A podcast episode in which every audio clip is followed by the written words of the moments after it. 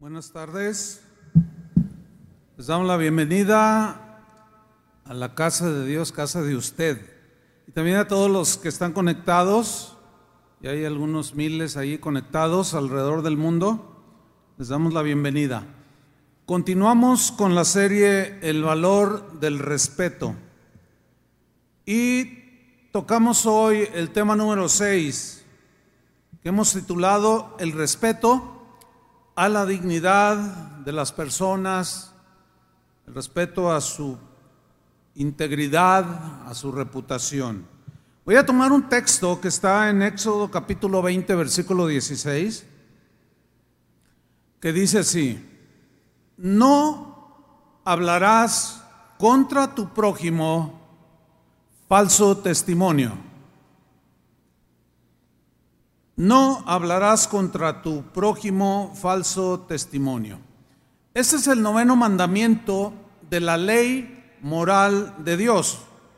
Y es una instrucción de parte de, de Dios, nuestro Padre, para que aprendamos, porque no es algo que nacemos con ello, tenemos que aprender a guardar y a respetar la dignidad de las personas, su buen nombre, su reputación, su integridad, etcétera. No tengo la menor duda de que este es uno de los mandamientos más violentados, tanto por no cristianos como por cristianos. En la versión Dios habla hoy, el mismo versículo, Éxodo 20, 16, dice así, no digas mentiras en perjuicio de tu prójimo. No tengo la menor duda de que todos los que estamos aquí hemos violentado ese principio, de alguna u de otra manera. En la versión en lenguaje actual, el mismo versículo, Éxodo 20, 16, dice, no hablen mal de otra persona, ni digan mentiras en su contra.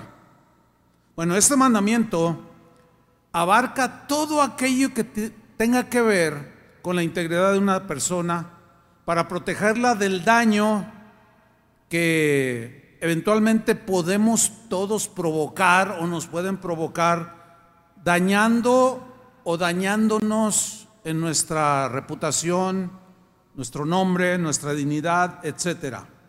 Por ejemplo, una de las cosas que Dios tiene por algo grave es cuando un testigo falso o testigos falsos testifican contra alguien de manera deliberada, mintiendo, dando falso testimonio.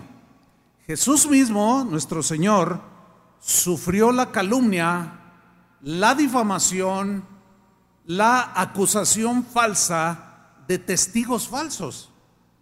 Y si Él recibió estas pues agresiones, pues nosotros también las vamos a recibir.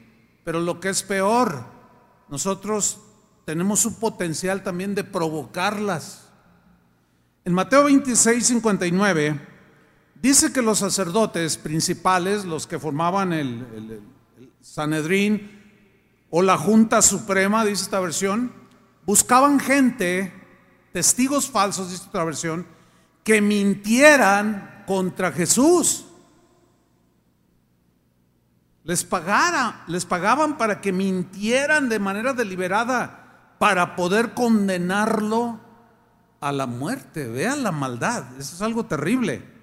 Esto es algo vil delante de los ojos de Dios. El testificar en contra de alguien para que lo enjuicien. Esto es condenado por Dios. ¿Por qué? Porque destruye la vida de las personas que son condenadas a penas injustas.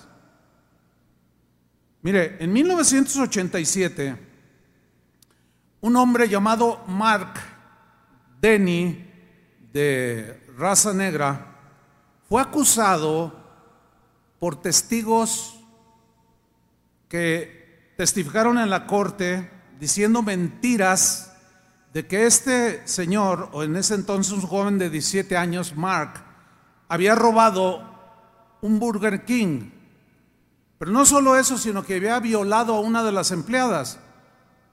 Este joven de raza negra tenía en ese momento 17 años de edad. Fue condenado a 57 años de cárcel. Bueno, transcurrieron 30 años y él en la cárcel. Su madre nunca dejó de insistir de que era una injusticia. Retomaron el caso y 30 años después lo declararon inocente. Los testigos habían mentido de manera deliberada. En el año 2017 fue exonerado este joven, ahora ya un hombre adulto, recibió 10 millones de dólares, mucho dinero, para resarcir el daño, pero el daño ya estaba hecho. El hombre millonario, pero dijo, perdí 30 años de mi vida de manera injusta, porque algunos falsos testigos mintieron en contra mía, ni siquiera andaba por ahí el muchacho. Bueno, hay analistas aquí en nuestro país, analistas penales, que aseguran que el 42% de los prisioneros en todas las prisiones de nuestro país, México, con 120 millones de habitantes, 42% de los prisioneros son inocentes. ¡Wow! Eso, es, eso está terrible. ¿Todo por qué? Por falsos testimonios. Mire, la condición de un país no tiene que ver con el sistema de gobierno en sí, sino con la clase de personas que habitan ese país. Y si este país está como está es por la clase de personas que viven y habitamos este país. Hay un caso en la Biblia, hay varios casos en la Biblia, voy a narrarles solamente uno, de cómo testificaron falsamente contra uno, un hombre y terminó en la muerte, terminaron con su vida por mentir en contra de él. Bueno, había un rey que se llamaba Acab. Era un hombre pues muy rico, rey de Israel, tenía palacios, tierras, etcétera. Un vecino de él, que se llamaba Nabot, tenía una heredad, una viña muy bonita, muy trabajada, preciosa. Y un día el rey, caminando por el campo, vio esa, esa pues hacienda y le gustó. Le llamó la atención y, y buscó al dueño y encontró a Nabot. Y le dijo, te pago lo que me pidas, véndeme tu heredad. Y él dijo, no, no te la puedo vender, rey, tú, mis respetos para el rey, pero es la herencia que me dejaron mis antepasados y es la herencia que yo tengo para mis hijos. Y el rey se enojó, se molestó sobremanera y se regresó al palacio y entró todo enojado y lo vio su esposa, todo mal, desencajado. Betsabé se llamaba su esposa. Y le preguntó que por qué estaba enojado y el rey le contestó, ¿por qué?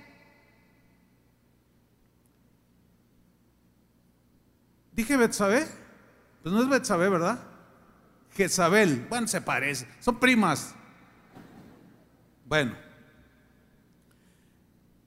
Jezabel le pregunta, pero ¿por qué se enojo? Y le cuenta el rey. Dice, ah, sí, eso hizo Nabot.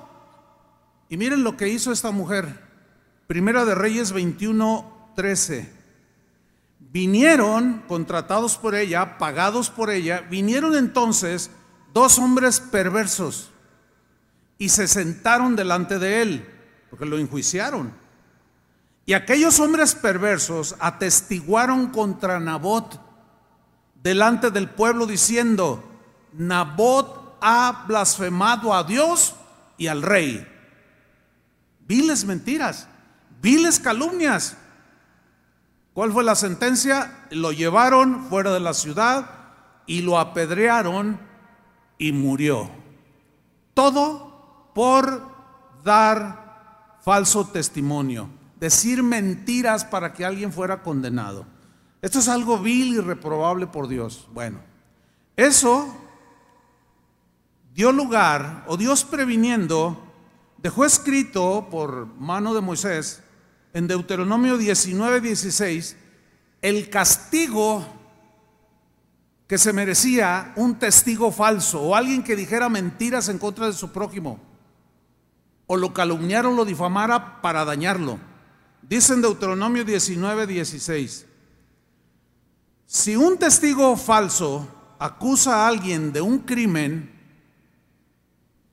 las dos personas involucradas en la disputa se presentarán ante el Señor en presencia de los sacerdotes y de los jueces que están que estén en funciones. Los jueces harán una investigación minuciosa. Esto es algo muy importante. Es un principio que los jueces utilizan para dar lo mejor posible un veredicto en un caso judicial. Bueno, este principio se aplica para todos nosotros. Si tú eres dueño de una empresa, también puedes aplicar este principio. En la iglesia se aplica este principio. Cuando alguien viene y dice algo contra alguien, no se le cree el 100%, sino que se tiene que investigar para ver si la acusación, eh, hay que darle el derecho de la réplica a la otra persona. Y eso es lo que el Señor está diciendo a Moisés que haga. Los jueces harán una investigación minuciosa y si comprueban que el testigo miente y si comprueban que es falsa la declaración que el testigo ha dado contra su hermano, entonces, dice, le harán a él lo mismo que se proponía hacer, hacerle a su prójimo. Así estirparás el mal que hay en medio de ti. Y cuando todos los demás oigan esto, tendrán temor. Y más, y nunca más se hará semejante maldad en el país. No le tengas consideración a nadie le dice Dios a Moisés, cobra, que los jueces cobren vida por vida, lo que se conoce como la ley del talión.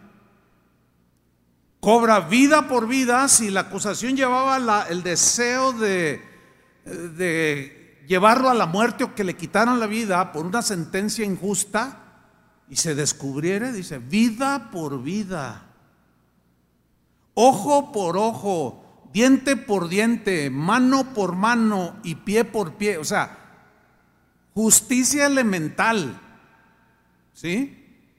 Bueno, este noveno mandamiento buscaba y sigue buscando de parte de Dios que aprendamos, nos fue dado para aprender a respetar a las personas, en su reputación, en su integridad, guardar el nombre de esa persona, porque calumniar, difamar, chismear con el propósito de dañar la imagen de otra persona, de dañarla en su integridad moral, tiene un poder tan destructivo que precisamente eso es lo que puede hacer, destruir moralmente, socialmente, a una persona. Hay gente que ha sido tan pisoteada en su integridad que son como muertos en vida. Hace un tiempo compartí un tema parecido, no es el mismo, pero parecido. Yo puse un ejemplo que quiero eh, volver a usarlo. Cuenta esta historia que un hombre había difamado mucho a un enemigo que él consideraba que así lo era.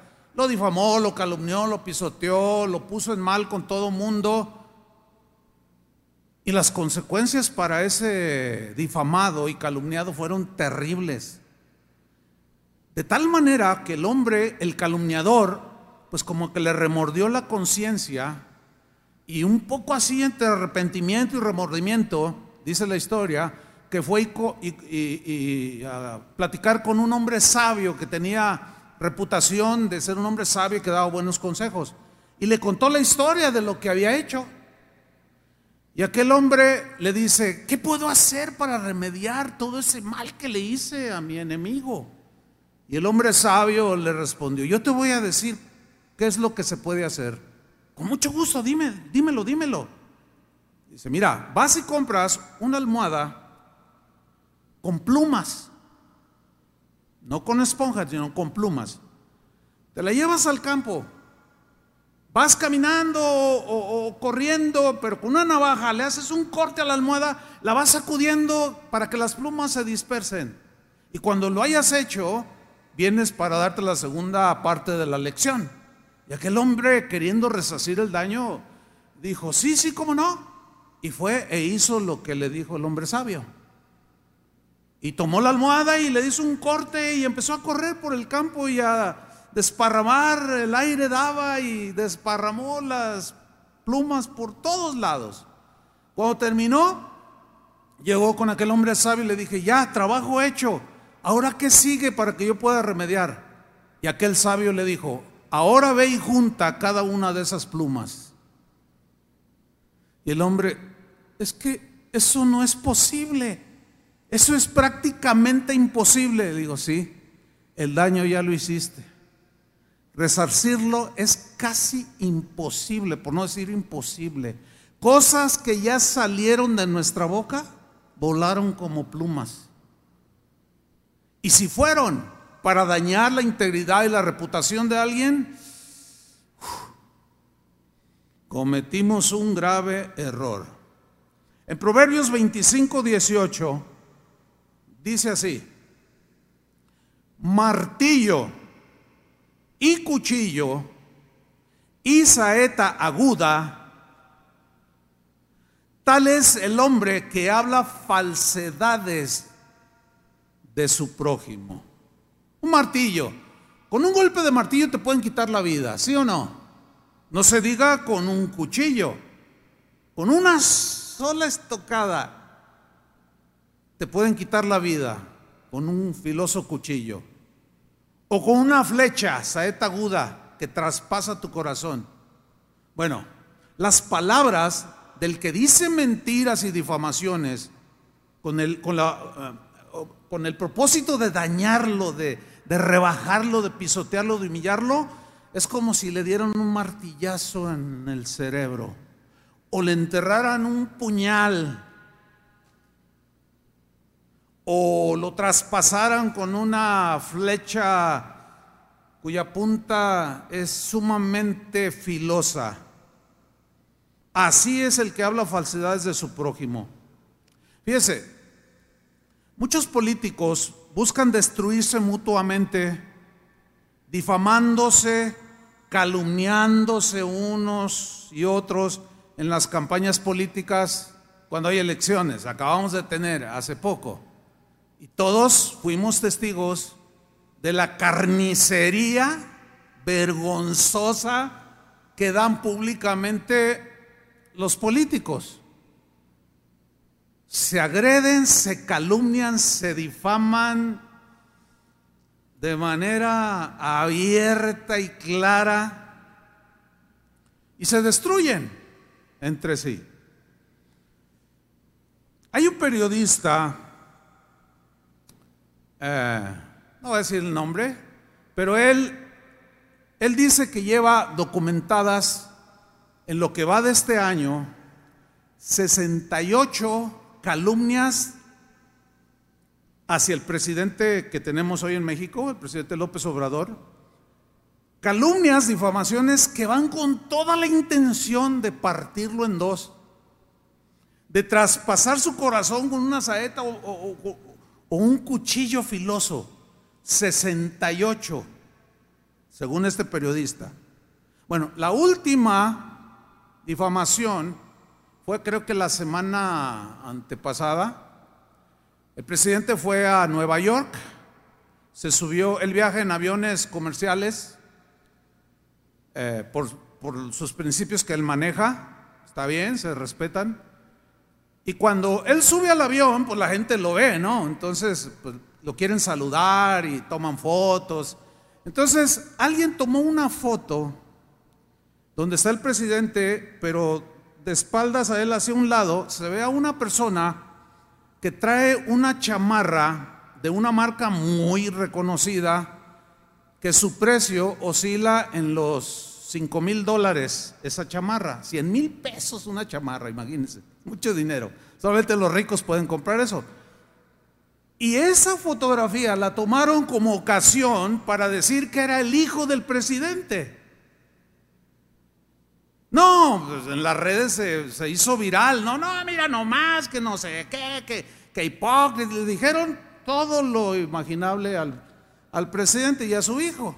Bueno, otros pasajeros que tomaron fotos salieron también dijeron, no, no, porque no hubo, no faltó quien tomó fotos donde se veía el rostro de la persona que traía la chamarra y era una señora.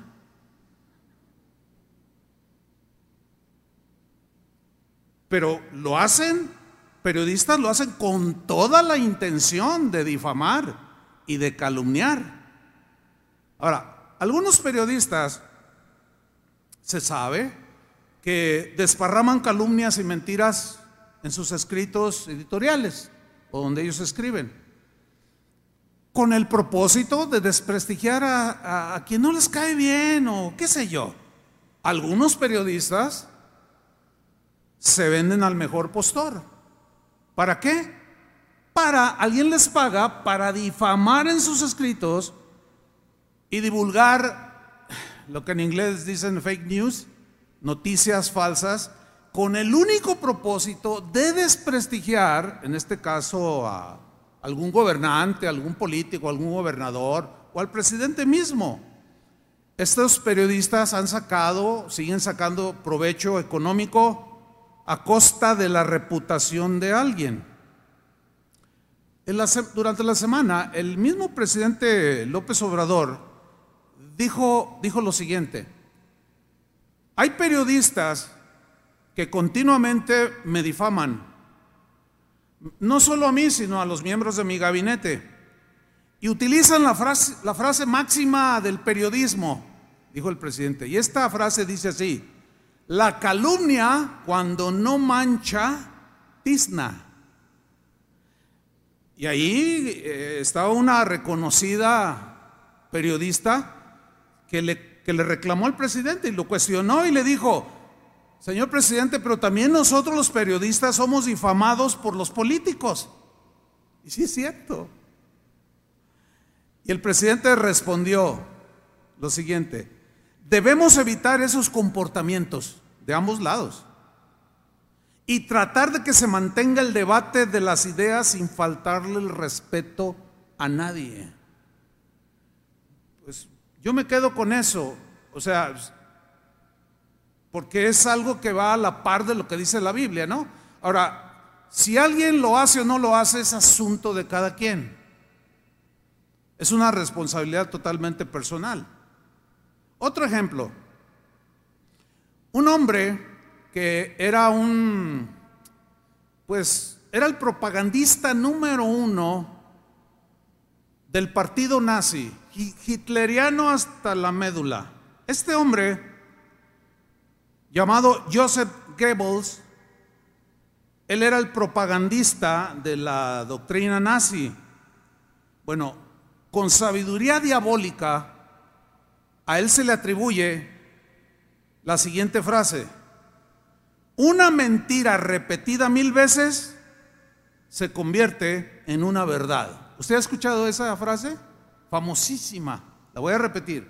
Una mentira repetida mil veces, una tras otra, tras otra, tras otra, tras otra, llega a convertirse en una verdad. Tanto la dice el mentiroso calumniador que hasta se la llega a creer como verdadera. Tanto la repitieron a los alemanes que los judíos eran una raza que debía ser extinguida, que extinguida, que se la creyeron que en verdad era una raza nociva para la humanidad y esto dio como resultado el asesinato de 6 millones de judíos, repitiendo una mentira, una calumnia. En alguna ocasión, fíjese lo que me pasó. Alguien, alguien así un poco enfadado conmigo, me acusó, me, como que me reprochó como si fuera algo malo eh, y me reprochó de, de que por qué yo simpatizaba con el presidente López Obrador. ¿Por qué me reprochó? Pues porque se acercó conmigo para hacer una crítica que yo sabía que era una noticia falsa. Porque aunque yo soy apolítico, pues estoy enterado no solo de la política de México, de otros países. Y yo le dije, no, esa es una noticia falsa. No, lo que pasa es que tú, y, y por qué a ti te simpatiza y tú lo defiendes. Yo le, yo le respondí, no, no, espérame, no confundas. No es que, no es que yo no es que me simpatice o lo quiera defender, o no, no, no, no, no. Lo que sucede es que la Biblia, te imaginas el pastor, ¿no? Le dije, lo que pasa es que la Biblia me instruye a respetarlo y a orar por él. Desde que yo me convertí, ya son 46 años más o menos, pues me tocó Echeverría, este, López Portillo, de todos esos hasta la fecha, como cristiano. Y yo me acuerdo siempre los, los pastores que tuve, orábamos, y siempre hemos orado por los presidentes. En 1 Timoteo 2.1, independientemente del sistema de gobierno o del partido político que sean, nosotros ahí como cristianos no, no tenemos, no. Usted puede tener su preferencia política y es respetable, ¿verdad? Eh, yo puedo tenerlas también y pues también deben ser respetadas, ¿no? Como yo respeto las de los demás. Ese es el sentido del mandamiento. Primero Timoteo 2.1, miren lo que dice la Biblia. Esto es para los cristianos. ¿Cuántos son cristianos? Ah, es para nosotros. Le dice Pablo a Timoteo, así que recomiendo ante todo que se hagan plegarias, oraciones, súplicas, memes del presidente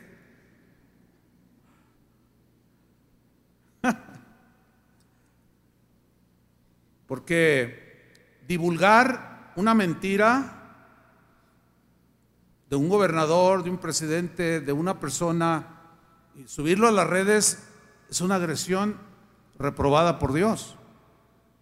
No estoy hablando de política, ¿eh? ¿Sí, me está captando? Porque luego algunos no, son tan fanáticos, fíjense qué cosas, que no, no, no, no, no, no tienen comprensión lectora cuando leen o cuando escuchan y si, por ejemplo, yo digo que defendí, no, no que lo haya defendido, sino que no acepté algo en contra del presidente, si es que, eh, tranquilo hermano, pues, ¿qué, pasó? O sea, usted puede tener su preferencia, está bien, se le respeta, pero hay que respetarla de todos, ¿no? Vivimos una democracia donde todos podemos tener nuestra, tenemos libertad de, expresar las ideas y la, los, ah, favoritismos de todo tipo, lo que me gusta, lo que te gusta, etcétera. Pero sigo leyendo. Dice Pablo, recomiendo ante todo que se hagan plegarias, oraciones, súplicas y acciones de gracias por todos. O sea, por todo ser humano, dice de otra versión. Pero en el versículo 2 dice, especialmente por los gobernantes. Ahí está. Y por todas las autoridades para que tengamos paz y tranquilidad y llevemos una vida piadosa y digna. Esto, o sea, orar, suplicar, presentar a, los, a las autoridades que nos gobiernan delante de Dios, esto es bueno, dice. No solo es bueno, es agradable a Dios nuestro Salvador. Lo contrario es malo y desagradable delante de Dios. Punto. Así. Ahora, la calumnia, la mentira y la difamación también es muy común en los lugares de trabajo. ¿Quién no ha sabido algún caso de gente que desacredita a su compañero de trabajo, lo difama, miente, lleva un chisme al patrón para ganarse su favor o para obtener el puesto que quedó vacante y para que se lo den a este difamador y mentiroso, va con el jefe y le dice, oiga jefe, quiero decirle algo, mire, pero está, es acá entre nosotros, pero fulano de tal habla muy mal de usted. Ahora, si ese jefe o ese patrón o ese dueño de empresa no es sabio y se la cree a la primera y no investiga, va a reaccionar como el mentiroso y difamador quiere que reaccione. No me digas que eso está diciendo. A ver, y lo llama, y en lugar de decirle, a ver, aquí te está acusando este hombre, defiéndete enfrente de mí. No, lo manda a llamar y lo corre, lo despide de manera injusta. ¿Por qué? Porque no le dio derecho a defenderse del difamador en este caso. Esto es muy común en los trabajos. Ahora, no sé cuántos de ustedes, o los que tengan negocios son los patrones, o tal vez usted es gerente, tiene gente bajo su, su autoridad, cuando un empleado venga a hablar mal de otro, le voy a decir lo que dice la Biblia que usted debe de hacer, porque se protege a usted mismo y a la empresa y al inocente. Cuando alguien venga y le diga algo de alguien, llámelo en ese momento. Dígale, espérate aquí, no te vayas. A ver, fulano de tal, vocéenlo. Ya llega. Mira, aquí este señor te está acusando. ¿Qué dices a la acusación? Y se va a dar cuenta se va a dar cuenta del abuso del lenguaje, de la difamación, de la maldad que existe en el corazón, pues de todos los seres humanos, pero en algunos es, es muy, muy, pero muy notoria, está desbordada, con una maldad grosera, sin tocarse el corazón. No. Ahora, a usted lo pueden acusar de esa manera, pero también tenemos el potencial de hacerlo. La ambición puede ganar el corazón, terreno del corazón de algunos. Eso no es para nosotros. Ganes el puesto trabajando con integridad, con puntualidad, con integridad y honestidad. Así ganes los puestos, no difamando a las personas. Eso es reprobable por Dios. Los seres humanos somos muy, somos muy chistosos, diría yo. Somos muy especiales o muy contradictorios. Es decir, calumniamos a otros y nos enojamos cuando nos calumnian. Y tenemos una reacción, no sabe con qué se metió, no sabe con quién se metió. Ahora vas a ver quién es. Pancho Pérez. Y se te desborda el enojo. Difamamos y nos disgusta que nos difamen. Destrozamos la reputación de alguno y nos indignamos sobremanera que pisoteen nuestra reputación. Así somos de contradictorios y de inentendibles, inexplicables porque estamos en una naturaleza corrompida que tiene que ser dominada y controlada con principios que Dios, en el caso de nosotros los cristianos, nos dejó para ser mejores ciudadanos, mejores patrones, mejores empleados, mejores padres, mejores ciudadanos de un país. Porque escuche bien esto, la, la, la condición de prosperidad o de fracaso en la vida social de un país no depende ni del, ni del dinero o del sistema económico o del sistema de gobierno que implanten los gobernantes en turno, sino depende de la integridad de las personas que habitan ese país. Entonces, si hacemos un balance hablando de nuestro país, pues estamos entre los más corruptos del mundo.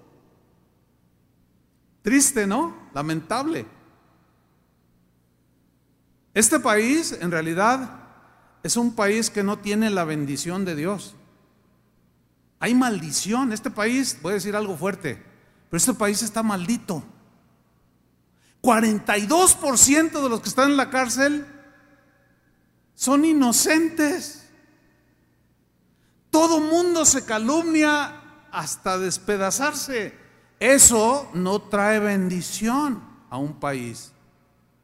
Pero países donde de manera general hay un buen nivel de respeto a las personas, esos países Dios los bendice. Aunque en esos tiempos finales ya todo va en picada.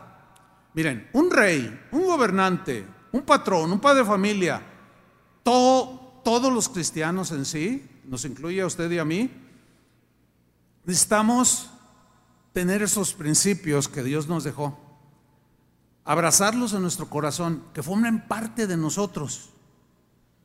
Hay una escritura o un caso allí del rey David. Es, en, el Salmo 101, si después usted, voy a leer nada más cuatro versículos de este Salmo, pero es un Salmo más, más, tiene más textos. Pero cuando David subió al trono, él hizo un compromiso de cómo iba a gobernar. Y es algo, a mí me impactó. Lo que él hizo cuando fue nombrado rey. Dijo en el Salmo 101, versículo 4, no me permitiré ser deshonesto. O sea, yo mismo me voy a restringir eso. No voy a permitir que yo mismo sea deshonesto. Wow. Dice, no haré nada malo. Ahora, hizo cosas malas por la humana debilidad. Pero, pero David era un hombre que cuando fallaba reconocía sus errores, de tal manera que Dios lo volvió a levantar. Y era un hombre conforme, fue un hombre conforme al corazón de Dios. No que fuera un hombre impecable, no, no, existe un hombre así, solo Jesucristo, hombre. Pero en su corazón estaba el propósito y por allí se inicia con el deseo inquebrantable de guardar estos principios en el corazón. Dice el versículo 5, le pediré que se calle al que hable mal a espaldas de otro. Wow.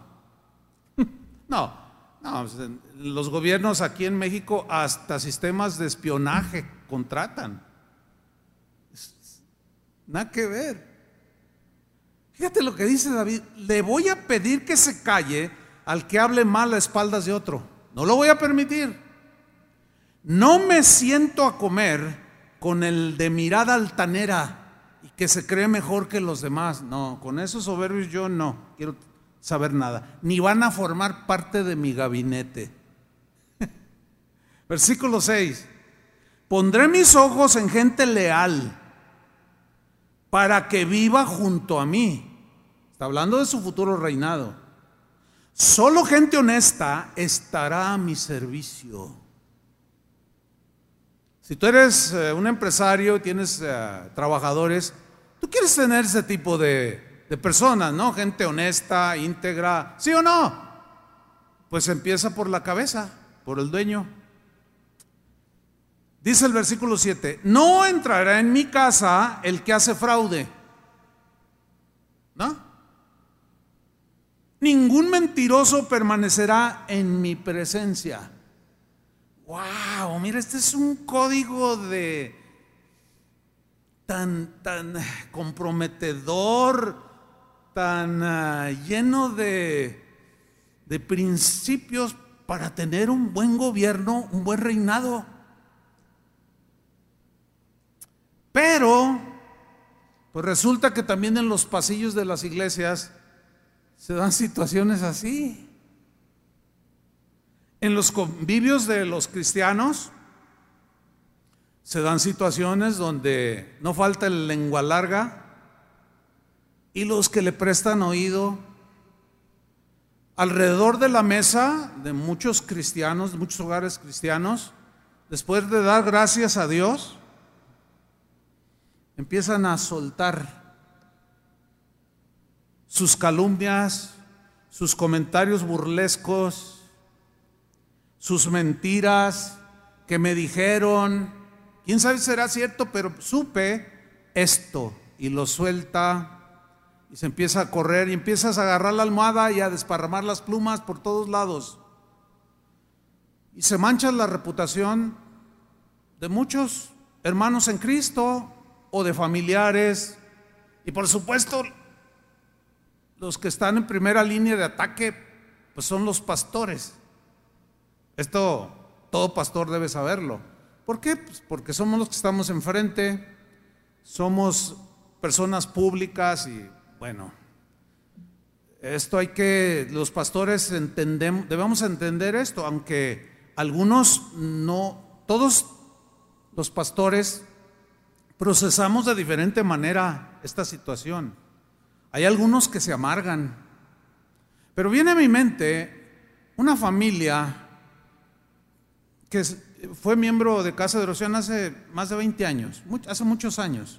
Bueno, ellos tenían hijos pequeños. Cuando se sentaban a comer, daban gracias a Dios por los alimentos y eso está bien, ser agradecido. Pero luego empezaba a platicar el esposo con la esposa y empezaban a hablar mal de otros hermanos de la congregación y entre ellos los pastores, ¿no? Y el hijo mayor cuando iba creciendo, un día ese muchacho vino conmigo y me dijo que él se sentía muy frustrado y que se sentía mal porque sus padres hablaban muy mal de muchos hermanos o una buena cantidad de hermanos, se burlaban, difamaban, calumniaban. Dice, y, cuando hablan mal de mis pastores, se siento bien feo. Y el otro día yo le dije a mi papá, papá, este, ya no hablen así, pues son los pastores. Usted cállese, le dijeron. Bueno, ese muchacho terminó frustrado, amargado, resentido. De alguna manera dejó entrar cosas que oía de sus padres. Ese muchacho se amargó de tal manera que se enfermó. No llegó a los 40 años de edad, se murió. Esa es una historia muy triste, demasiado triste diría yo. ¿Por qué? Porque destruye. Fíjate, esos, esos padres destruyeron a su hijo por su falta de prudencia en sus comentarios, en lo que hacían. hacemos acusaciones, divulgamos rumores, que la mayoría de las veces son rumores falsos. Como cristianos entonces necesitamos crecer, necesitamos madurar, dejar las cosas, como decía Pablo Timoteo, deja las cosas de viejas. Sea, se refería a mujeres de lengua larga, aunque también los varones no cantamos tan mal la ranchera, ¿verdad, señoras? Bueno, pero hay una planta, yo tengo una planta así larga que se llama lengua de suegra. ¿Sí la conocen? ¿Por qué le pusieron así? No, no sé. No, no, no lo sé. Más o menos sospecho por qué, ¿no? Por lengua larga. Pero no solo las mujeres, también los hombres. Y a veces son, somos más mordaces. Necesitamos entonces como cristianos atender al mandamiento del Señor. Debemos atender a su amonestación. Mira, te voy a leer Levítico 19, 16 en la versión internacional, nueva internacional. Dice Levítico 19, 16, no andes difundiendo calumnias entre tu pueblo. No, dice ni expongas la vida de tu prójimo con falsos testimonios. No. Yo soy el Señor. O sea, el que te está diciendo esto es el que vive por los siglos de los siglos. Te lo estoy diciendo a ti, yo el Señor, dice. Versículo 17. No alimentes odios secretos contra tu hermano, que fue lo que este padre hizo con su hijo, alimentar odio con sus calumnias y difamaciones y malos comentarios. No alimentes odios secretos contra tu hermano, sino reprende con franqueza a tu prójimo. O sea, llama la atención, páralo, para que no sufra las consecuencias de su pecado. O sea, no recibas porque al recibir te haces cómplice. Ya ven que la Biblia dice que tanto peca el que mata a la vaca como el que le agarra la pata. Así dice Proverbios 325, versículo 1. Necesitamos tener conciencia de que es un pecado grave, no es algo mínimo, no, es un pecado grave, tan grave que está en el decálogo, en los diez mandamientos que Dios le dio a Moisés, los principales, porque eran más de 600, ¿sí? Es grave. Es grave tolerar conversaciones en las que de manera deliberada se calumnia, se difama a alguien sin que esté presente para defenderse. Ustedes son testigos los que tienen ya algunos años aquí, que hemos enseñado muchos principios eh, de cómo debemos de relacionarlos, relacionarnos unos a otros, para tener una, mejor, una mejor convivencia, pues más civilizada y respetuosa. Jesús dijo que cuando tuvieras algo contra tu hermano, ve tú y él solos y arréglate con él. Y si no, toma un testigo. Jesús siempre tenía en mente la reconciliación. Ese principio nos ayuda, a, cuando lo aplicamos, nos ayuda a, a mantener relaciones de amistad o familiares o laborales, relaciones sanas.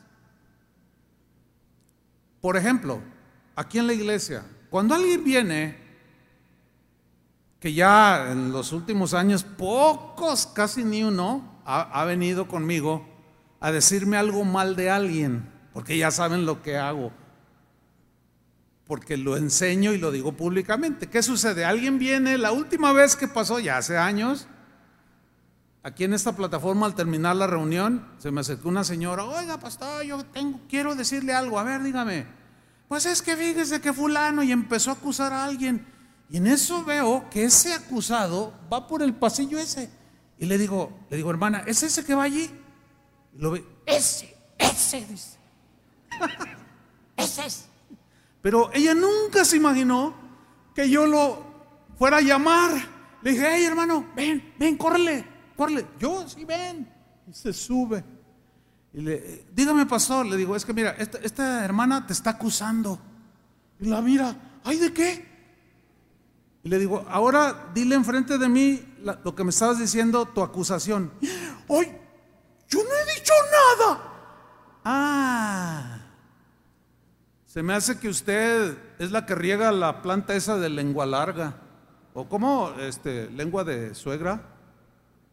Miren, con un cinismo espantoso, me negó lo que había dicho 30 segundos antes. No, pues yo sé que nadie de ustedes va a venir a decirme. Bueno, eso ayuda, ¿no? Bueno, eso hágalo con la familia. Eso hágalo en el trabajo. Ese es un principio de la Biblia. Jesús lo enseñó. Entonces necesitamos tener conciencia de que es pecado. Estamos ofendiendo a Dios. Porque estamos agrediendo a una persona que está hecha a la imagen de Dios. Miren, les voy a decir algo, siendo honestos. No creo que haya en este lugar uno solo que no haya transgredido este mandamiento. Y yo me pongo en primer lugar. Ahora, debo decirle otra cosa. Para ser honestos, mire, cuando yo preparo los mensajes, cuando Dios me, da la palabra para compartirles a ustedes como el pastor responsable de esta obra, de este ministerio, debo decirle algo. Mire, yo soy el primero que se ve en el espejo. Es decir, toda predicación que yo dé desde este lugar, primero a mí me confronta el Señor. Hay temas que, son, ay Señor, o sea, de pronto me doy cuenta que debo de hacer algunos ajustes, que debo de cambiar ciertas cosas que están ofendiéndolo a Él. pero me tengo que ver en el espejo de la palabra de Dios. Este tema de la serie del respeto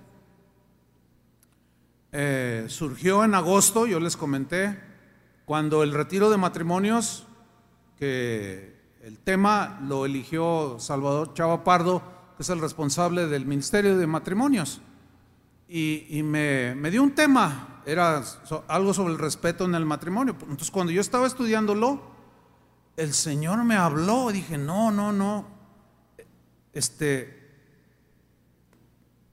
de aquí voy a hacer una serie. Entonces comencé a estudiarlo, a estudiar, a estudiar, a estudiar, a escudriñar versículo por versículo, etcétera, etcétera. O sea, ya son agosto, septiembre, octubre, noviembre, ya vamos tres, para tres meses. Bueno, este tema este tema me pasó durante la semana, me pasó algo. Cuando el Señor, el Señor suele despertarme en ocasiones, no siempre, generalmente me deja dormir y descansar bien, pero cuando me despierta, casi siempre es entre 3 y 4 de la mañana, cuando es el sueño más profundo, y cuando de repente, ¡tum! abro los ojos, como si yo hubiera dormido ocho horas. Y digo, ay Señor, ¿y qué me pasa? Para ser exactos, el lunes pasado, o sea, ya mañana van a ser ocho días, seguí este tema. Y yo dije, ay Señor, este, está bien, que hay que arreglar. Y me empezó a mostrar cosas, situaciones en las que yo transgredí este mandamiento. Miren, hermanos, eh, fue fuerte la confrontación. Para mí hubiera sido fácil brincármelo, porque me quedan como dos o tres mensajes por dar de este tema. En diciembre terminamos la serie. Pero, pero dije, no. O sea, siempre está esa lucha. Y dije, no, es que del 8 sigue el 9. Y más de uno me va a decir, oiga, se brincó el 9. No, lo que pasa es que a mí Dios me confrontó, como confronta a ustedes también. Entonces todos estamos juntos aquí en esto. Y yo reconozco errores que he cometido. Y no, no, o sea, lo reconozco de manera honesta con el ánimo de remediar, aunque, aunque algunas de esas situaciones las remedié hace años. Pero difícilmente hoy puedo eh, accionar como lo hacía años pasados, hará unos 15 años, 12, no lo sé. Pero miren, continuemos aquí. Hay un texto que se los quiero compartir que está, está tremendo. Salmo 50, versículo 16. Búsquelo o léalo allí en la pantalla. Quiero que veamos este texto. Es en la versión nueva internacional. Que por cierto algunos la han difamado. Qué cosas, ¿no? Como una versión este, incompleta, chueca y que les falta mucha información y divulgan este comentarios que gente a veces ignorante, porque yo, yo quiero pensar que es ignorancia, ¿verdad? Pero según es una de las mejores traducciones actuales. Lo que pasa es que algunos dicen, es que no tiene este versículo, es que en los, en los manuscritos más antiguos no aparecen. Pero ese es otro tema que algún día yo les compartiré. Pero vamos a leer Salmo 50, versículo 16. Dice así, pero Dios le dice al malvado, al malo, al que de manera así deliberada hace una acción de difamar, de calumniar, de mentir, con todas las, con toda la maldad del corazón. ¿eh? Dice, pero Dios le dice al malvado, y aquí el malvado es alguien que dice que cree, que cree en Dios, y le dice Dios en una pregunta, ¿qué derecho tienes tú de citar mis leyes? ¿O de mencionar mi pacto con tus labios? Mi instrucción la aborreces, dice. Mis palabras las desechas.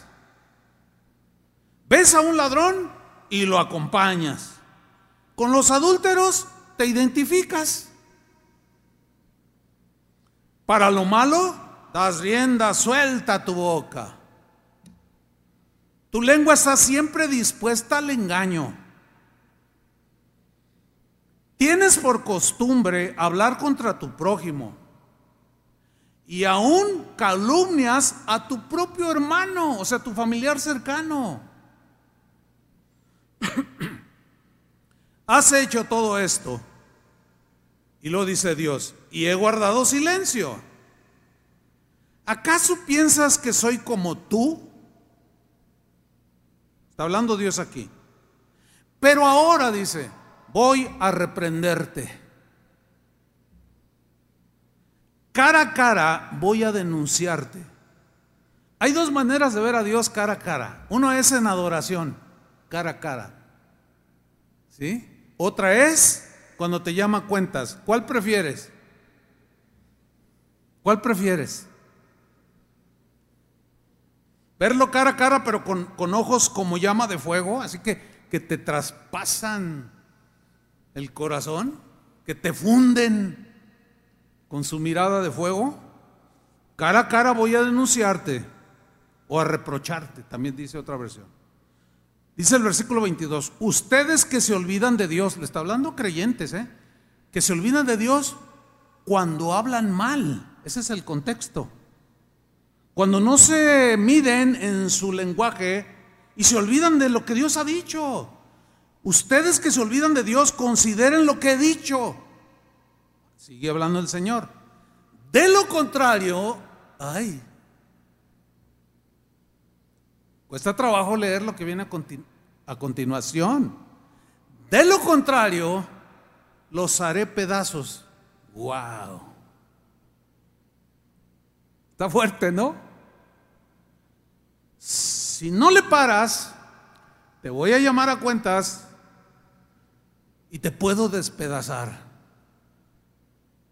te haré pedazos y no habrá quien te salve. No habrá remedio, dice otra versión, para tu ay de dolor por no haberme eh, atendido a mi palabra. El contexto es de seguir calumniando, difamando y mintiendo contra los demás para dañarlos. Es fuerte, ¿no? Ahora, viene una pregunta. ¿Por qué Dios es inflexible en este asunto? Pues la respuesta es por la destrucción que provoca a las personas. Hay mucha gente muerta en vida, destruidos totalmente, están vivos pero destruidos moralmente, socialmente. Por una calumnia que la gente da por un hecho. Es terrible esto, hermanos. Mira, Proverbios 16, 27 dice así. El perverso, o sea, el que hay maldad en su corazón, el que tiene maldad allí anidada en su corazón, el perverso hace planes malvados.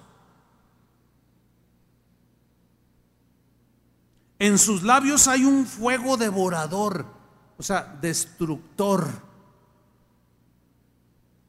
Versículo 28. El perverso provoca contiendas ¿De qué está lleno Internet? De pleitos, discusiones, contiendas.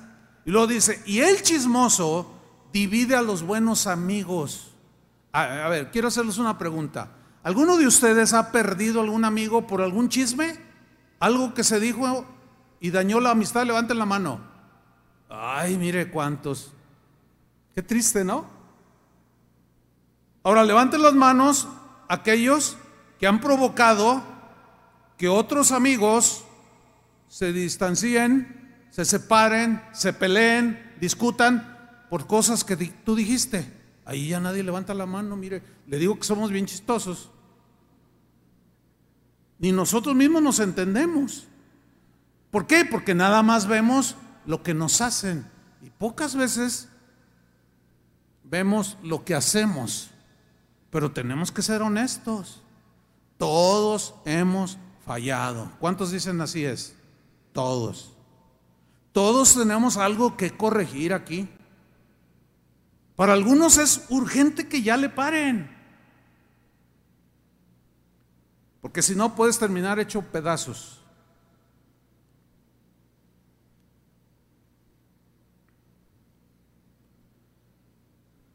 Ahora viene aquí una pregunta. O sea, como que volteamos la tortilla, ¿no? A ver, pastor, ¿cómo lidiar cuando, cuando somos difamados y calumniados? O sea, que nos agreden a nosotros, que te agreden a ti para personalizar. Que alguien sacó un video en, YouTube o en Facebook, dijeron que tú eras el hijo del anticristo. Porque naciste el 6 de junio, o sea, el mes sexto, el día 6 de 1966. Entonces, tú eres el hijo del anticristo. Eres de lo peor y alguien te echó un facebookazo por ahí, te difamó, te calumnió y ¡pum! te dio duro y te sentí, se siente bien. ¿Cómo se siente? Se siente feo. Bueno, aquí viene esta pregunta, volteando la tortilla. ¿Qué hacemos? Vamos, la Biblia nos da varios consejos, yo nada más les voy a compartir dos. ¿Qué hacer cuando ya hablamos de cuando nosotros lo hacemos, ahora cuando nos hacen. Un consejo.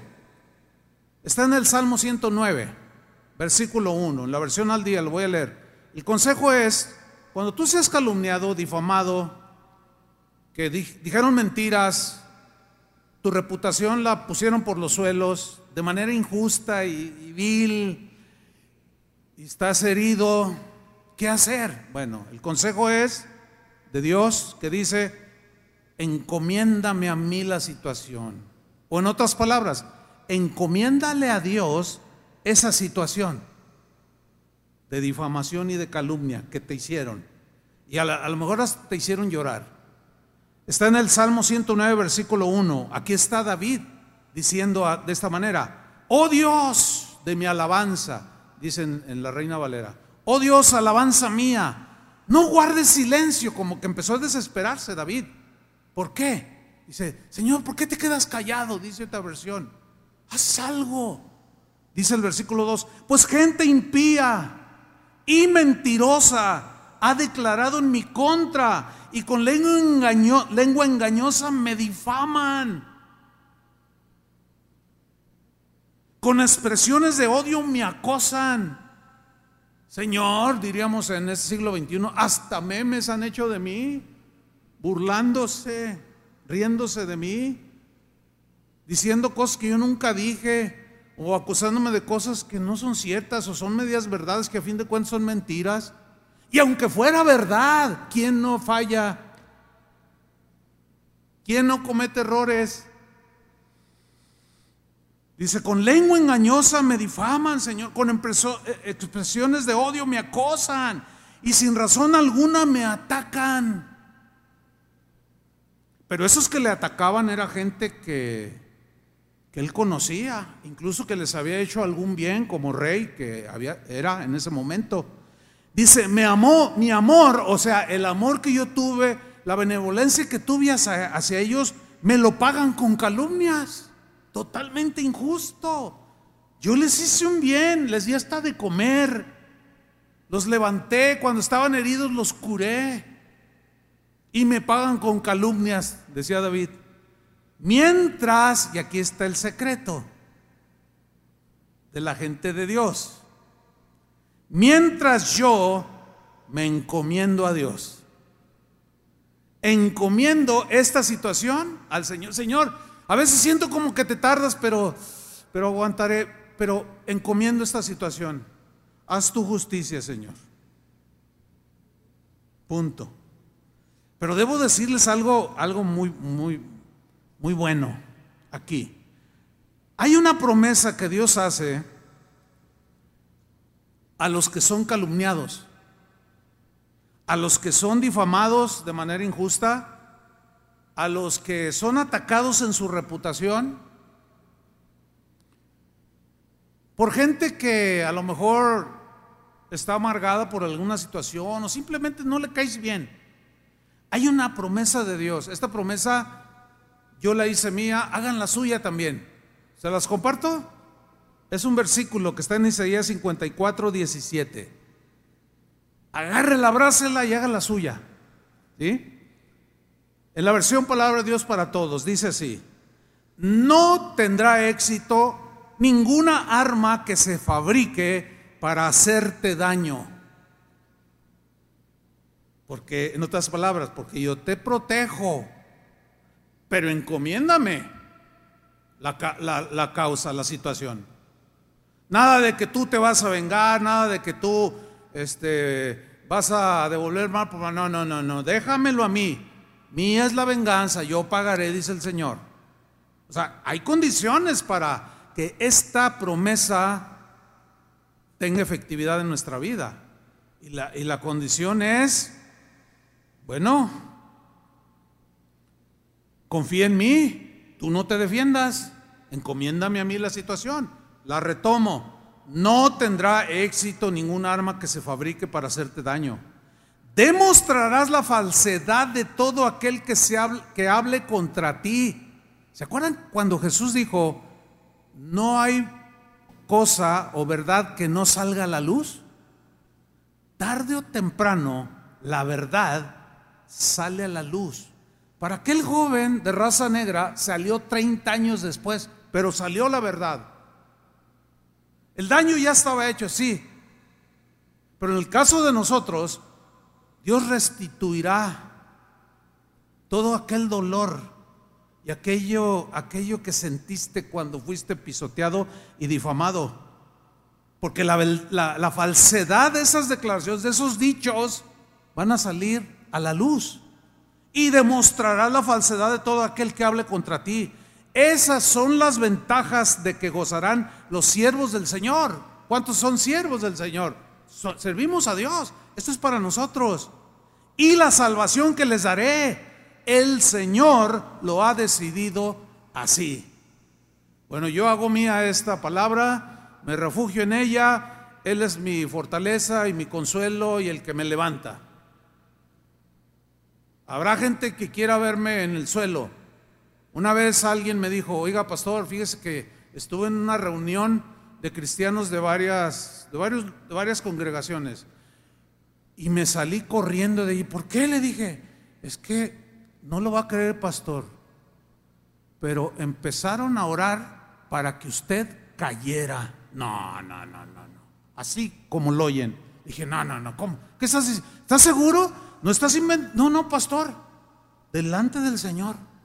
Empezaron a, no, ese Chuy Olivares, Señor, túmbalo, derríbalo. Sin palabras, ¿no? ¿Qué hice? Eso fue hace años. No solo no me tumbó, el Señor me respaldó más. No quiero hablar más de esto porque no, quiero hablar más de esto porque es una situación delicada. Pero algunos de esos que oraron hoy ya no están en el ministerio. ¿Cómo es posible? No, no, me quedo. Mire, esto que estoy diciendo ahorita vino a mi mente en este momento. No me acordaba. Yo simplemente me refugié. La promesa es para nosotros. Entonces es mejor no responder guardar silencio y dejar que el Señor haga justicia, su justicia, y ponga a cada quien en el lugar que merece. ¿Sí o no? Bueno, el segundo consejo para lidiar con la difamación es viviendo en integridad. Como cuando acusaron a Platón de que era mentiroso, abusivo, prepotente, y le, le inventaron los envidiosos, los otros filósofos envidiosos de Platón. Y uno de sus discípulos vino y le dijo, Oiga, oye maestro, andan diciendo allá entre, en, las veredas, en los caminos, que usted esto y lo otro. Eso dicen de mí. Les contestó Platón a su discípulo, sí, cosas más feas que no quiero decirle, maestro. Dice, pues mira, vamos a vivir de tal manera que se traguen sus palabras.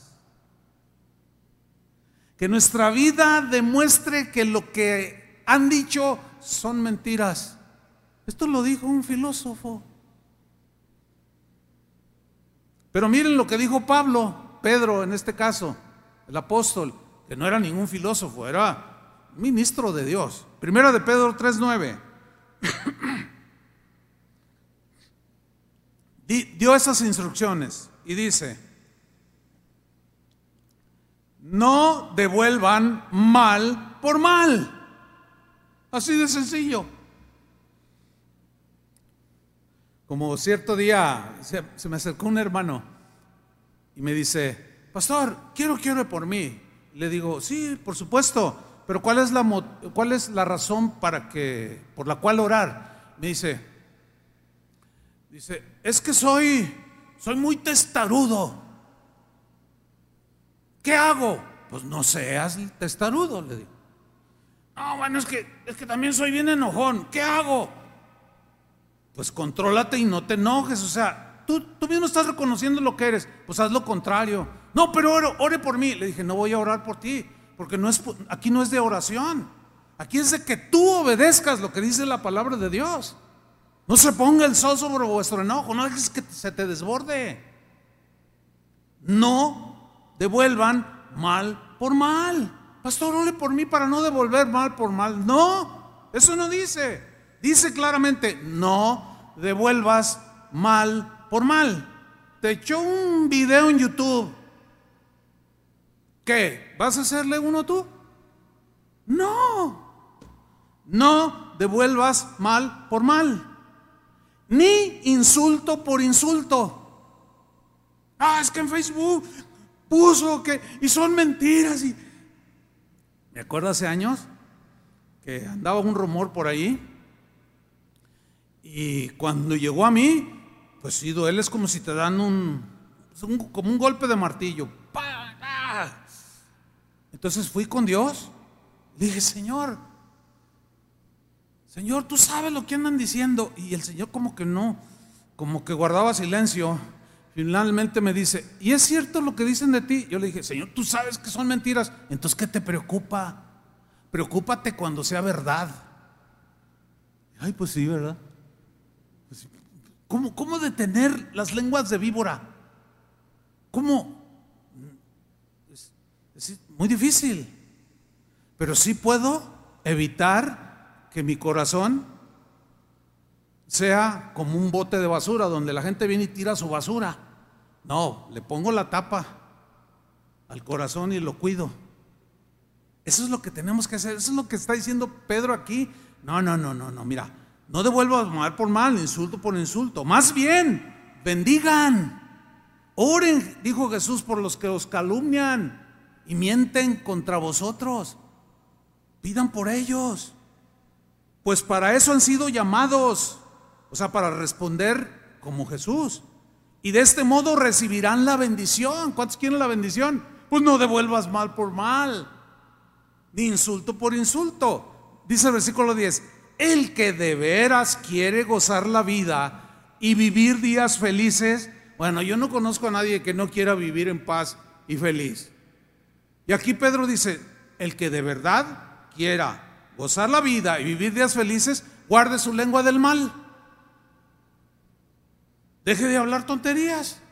Deje la calumnia. Deje la difamación. Deje la denostación. Guarde su lengua del mal y de su boca y que de su boca no salgan palabras engañosas. Aléjense del mal y hagan el bien. Busque la paz y corra tras ella. Porque el Señor tiene los ojos puestos sobre los justos y los oídos atentos a sus peticiones. Mas el Señor se opone a los que hacen el mal, o sea, a los que tienen lengua larga. Versículo 13. ¿Y quién podrá hacerles daño si se esfuerzan en hacer el bien? ¿Quién les va a hacer daño? Yo soy su defensa. Felices ustedes si incluso tienen que sufrir por haber actuado bien.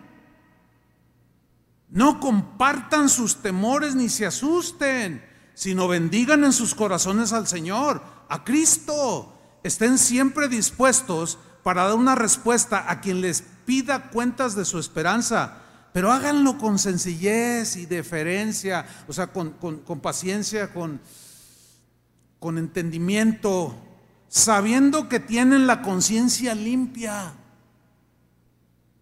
Y de este modo si alguien los acusa, La vergüenza será para aquellos que calumnian la vida recta de los cristianos, dice esta versión. Ahora sí que digan misa, ¿entiende? Usted sabiendo que su comportamiento y su vida es derecha, íntegra, que usted no tiene secretos con Dios, que Él conoce su vida y que tu caminar va de acuerdo con la enseñanza de Cristo. Lo demás sale sobrando. No podemos detener cosas que se dicen. Finalmente, bueno, yo he hablado en otras ocasiones acerca de las redes sociales, pero nada más voy a mencionar esto. Pues, ¿qué de las redes sociales? En Internet. Bueno, esto es de, unos años para acá. Yo recuerdo, pues, hace 20 años, 25 tal vez, no sé, el primer celular que yo tuve me lo regaló un pastor. Era un ladrillote de este tamaño, hermano. Me arrepiento de haberlo tirado, fíjese, ya cuando ya había pasado de... Es como los que tira ahora usted, que ya son obsoletos. Pero aquel era, era una cosota así, mire, con una antenota así. ¿Lo va a creer que la pila era como un acumulador? ¿Cuántos se acuerdan de eso? Ah, dos, tres, porque pues, los de Timbiriche para acá pues, son, son, son chavos, son jóvenes. Aquí lo cargabas. A mí me regalaron uno de esos. No, no, no. Cuando había que descargar una canción en los discos cuadrados, no eran redondos. No eran, el USB es reciente. Se tardaba hasta cuatro horas en descargarse una canción y todos bien contentos. Hay una canción en un disquito así. No, hombre, ahora es, es impresionante el desarrollo de la tecnología. Para bien, pero desgraciadamente también para mal. Mire, ante los numerosos casos de difamación en Internet, de, palabras nuevas, nuevas que antes no existían como ciberacoso, ciberacoso, o sea, de alguien que está duro y duro, mandando twitters o twitters, como se pronuncie, mandando mensajitos, que fulano, que sultano, que te hacen un video de un minuto, dos minutos, o sea, que no es de manera, eh, pues, eh, limitada, no, es mundial.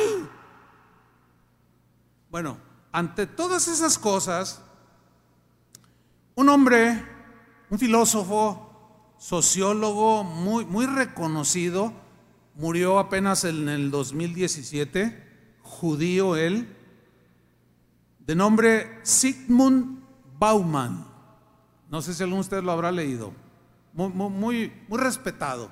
Bueno, este hombre dijo, ya era un hombre anciano, dijo, Internet, como sociólogo, Internet ofrece a cualquiera una vía libre para las insinuaciones, para las murmuraciones, las calumnias y las difamaciones y en general para la mentira, dijo. Qué lamentable. Dijo Bauman, tal vez nunca, nunca te encuentres con tu agresor o con tu víctima cara a cara. Ambos, agresores y agredidos, están bien ocultos bajo la armadura del anonimato o detrás de una pantalla. Allí todos son valientes, ¿verdad? Ahora vas a ver, todo el mundo se va a enterar, dice. Dice, dice este filósofo y sociólogo, el riesgo de ser denunciados por calumnias se ha reducido a la máxima expresión. Es prácticamente imposible. Está desbordado. Esto es terrible. Pablo le escribió a Timoteo, eh, Timoteo, debes de saber esto, que en los últimos tiempos habrá hombres amadores de sí mismos, vanagloriosos, soberbios y blasfemos, calumniadores, inventores de males, que tendrán apariencia de piedad, pero negarán su eficacia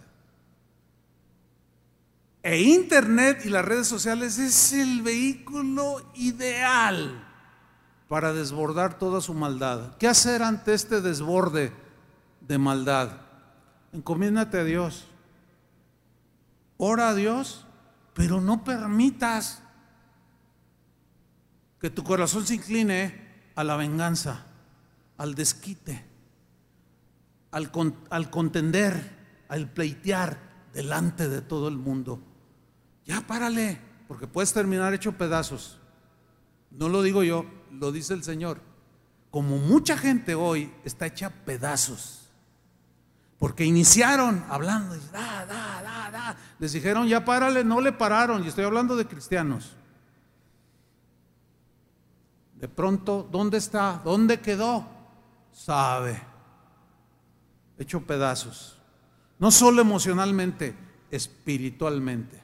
Eso no es para nosotros. Estamos en un mundo de maldad, pero estamos envueltos y protegidos por el Dios de la bondad. Amén.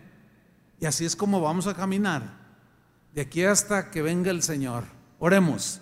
Señor, gracias por tu palabra. Señor, reconocemos que todos hemos violentado este mandamiento y pedimos perdón, tu sangre preciosa nos puede limpiar de toda maldad. Límpianos, Señor, pero que tu palabra siga siendo nuestro alimento, nuestra guía, nuestra luz, nuestro reposo en ella, nuestra confianza puesta en, en tu palabra, en tus promesas, en tus dichos, pero también en tus advertencias. Ayúdanos, Señor, danos la gracia para vivir este, estos últimos años en esta tierra que va de caída, que va de empicada hacia la destrucción. Guarda, Señor, nuestra boca del engaño, de la mentira y la difamación. Y bendecimos a todos los detractores a todos los que calumnian, difaman el honor de las personas, de nuestros seres queridos o de nosotros mismos. Nos alejamos de responder mal por mal, bendecimos y no maldecimos. En el nombre de Jesús, derrama tu gracia, Señor, sobre tu pueblo, que la necesitamos. Nos encomendamos a ti, Señor, si alguien aquí ha sido dañado de manera fuerte por la calumnia, la difamación, Señor, que tú consueles su corazón, lo fortalezcas, lo levantes y que tu palabra haya sido el alimento que los va a fortalecer para seguir adelante en este camino angosto que pocos caminan pero que es el único que nos lleva a la vida eterna. En el nombre de Jesucristo te damos las gracias.